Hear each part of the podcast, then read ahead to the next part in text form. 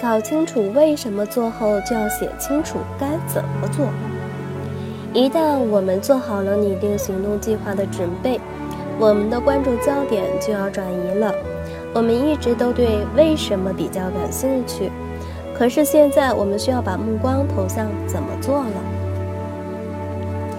让我们再来回顾一下戴娜的行动计划，请注意，她并不是仅仅阐述了自己的目标。坚持饮食计划三个月，他还说了希望如何去实现自己的目标，比如说提前规划每一餐，提前购买和准备食物，把菜单贴在冰箱上。这些具体的做法在三个重要的方面起到了很好的帮助作用。一，他们让他在付诸实施时不用再多做考虑，他已经做出了所有的决定，比如说如何购物，什么时候做饭。多久准备一次每周的食物？所有的障碍都排除以后，他就能将更多的精力放在行动上了。二，他们让他很清楚自己是认真的，这可不是什么模糊的想法，这都是他深思熟虑过的东西。行动计划中的具体元素强化了戴娜的感觉，他因此能够更深切地体会到自己已经做出了承诺，自己的确想要改变，而且要实现目标。三。他们让变化显得更具体形象了，因此也更容易实现了。通常来说，当我们长期都处于某种模式之中时，我们很难设想还能以其他方式做事。举例来说，戒掉某种上瘾的东西的确很难，但最难的一个层面就是打破伴随成瘾行为的惯例和习惯。当我和朋友聚到一起时，我们通常都会去酒吧喝上几杯。晚餐后，我习惯于往沙发上一坐，然后点上一支烟。碰上想要摘掉瘾君子称号的人，人们常会建议他改变做事习惯，不要再去酒吧，改去电影院，而且跟别的朋友一起去。晚餐后别总坐沙发上，找个舒服的椅子坐，或者出去散散步。养成新习惯需要改变很多的小细节。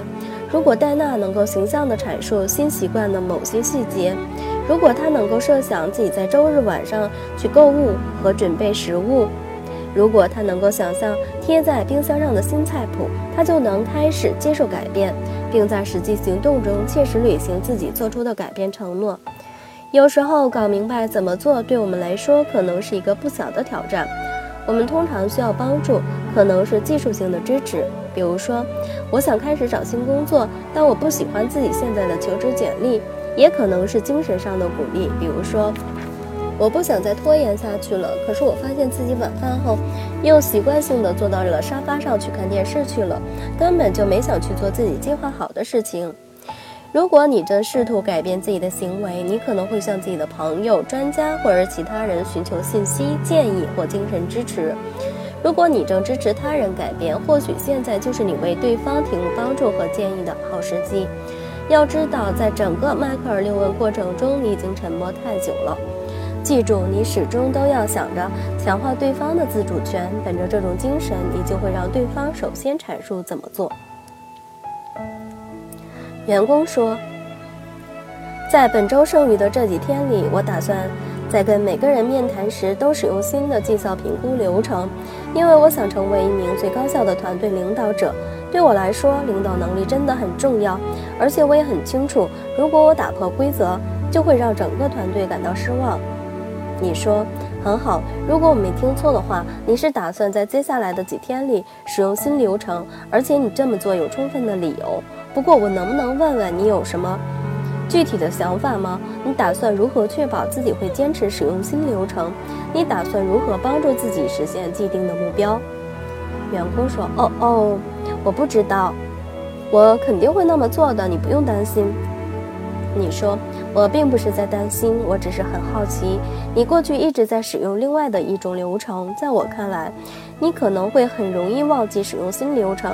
你打算做点什么来提醒自己使用新流程吗？”员工说：“我还真没想过，不过你说的很有道理。我想我可以打印一份新流程放在办公桌上。当我跟团队成员面谈时，我并不需要照着打印出来的流程进行，它只是起到一个提醒的作用。既然我能看到它，肯定就会使用它了。”你说听起来不错，不过我的办公桌上总是堆得满满的，所以经常找不到东西。不知道你会怎么样？你会不会觉得把新流程贴到电话上，可能是一个不错的主意？从上面的对话中，你可以看出，我们关注的焦点始终是帮助对方去做他已经说过自己想做的事情，而且是基于他自己的理由。你当然可以提供协助和建议，但千万不要越俎代庖。此外，你还要试着保持开放的心态。有时候，为了维护自己的自主权，人们需要拒绝我们提供的解决方案，比如说把它贴到电话上，对我来说不起作用。还有一些时候，他们能够想到更好的解决方案，比如说，不过我打算在办公桌上放一张积分卡，每次面谈后我都会给自己打分，这样我就能确保自己以最佳的方式使用新流程了，因而也就不会采纳我们的建议了。我知道很多人都会不小心陷入对方的角色之中，并给出所有问题的解决方案，这种事情太容易发生了。不过我也不止一次的看到。如果我们能够不把自己当作权威人士，能够真正的把精力用在强化对方的自主权上，结果往往能够得到更大的惊喜。我们会看到一个更独立、更自信、更有创造力的人，而这是我们做梦也没有想到的。